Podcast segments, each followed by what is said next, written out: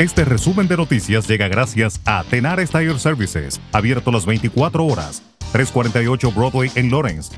Teléfono 978-327-6802. En una audiencia de supervisión destinada a analizar el lanzamiento de la vacuna en el estado de Massachusetts, los legisladores expresaron su preocupación por la equidad y también acusaron a la administración Baker de descartar dos décadas de planes para movilizar los departamentos de salud pública locales para entregar vacunas, en lugar de otorgar contratos sin licitación a empresas privadas para administrar los sitios de vacunación masiva del Estado. Las estadísticas siguen siendo sorprendentes. Al 16 de marzo en Chelsea, donde el 68% de la población es latina, solo el 4% de los residentes latinos han sido vacunados, dijo la senadora estatal Joe Comerford, presidenta del Comité Conjunto sobre COVID-19. Un puñado de funcionarios de salud pública le dijeron al comité que estaban preparados para aumentar sus capacidades y administrar vacunas contra el COVID-19, pero fueron marginados por la administración Baker. De su lado, el gobernador, al testificar, reiteró su objetivo de vacunar completamente a más de 4 millones de residentes, un número que dijo es necesario para alcanzar el punto de inflexión de la llamada inmunidad colectiva en la lucha contra el coronavirus. Las autoridades de Boulder, Colorado, identificaron este martes al autor del tiroteo que dejó 10 muertos en un supermercado de esa ciudad como Ahmad al-Aliwi Alisa, de 21 años, y le acusaron de 10 cargos de asesinato en primer grado.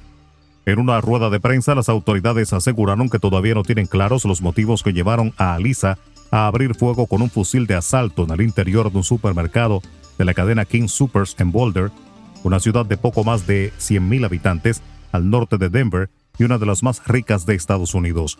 De su lado, el presidente Joe Biden pidió este martes al Congreso aprobar inmediatamente medidas para reforzar el control de armas en Estados Unidos, incluida la prohibición de todas las armas de asalto.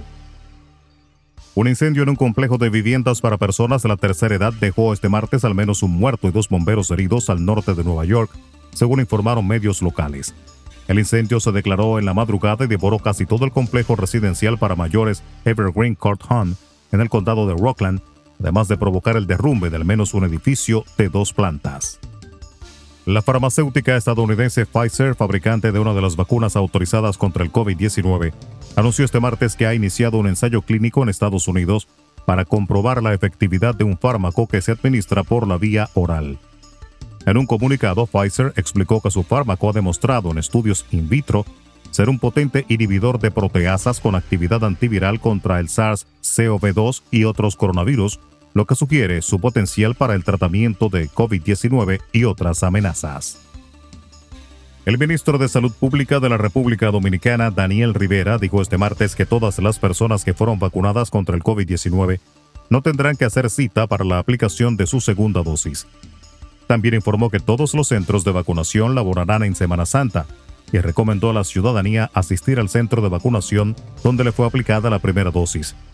Mientras el infectólogo y director del Hospital Infantil Robert Reed Cabral, Clemente Terrero, expresó que si las medidas sanitarias se relajan en la Semana Santa, República Dominicana tiene el riesgo de registrar un rebrote de COVID-19. El infectólogo recomendó reducir la circulación dentro de la comunidad para evitar ese tipo de problemas que se puede presentar después que pase la Semana Santa.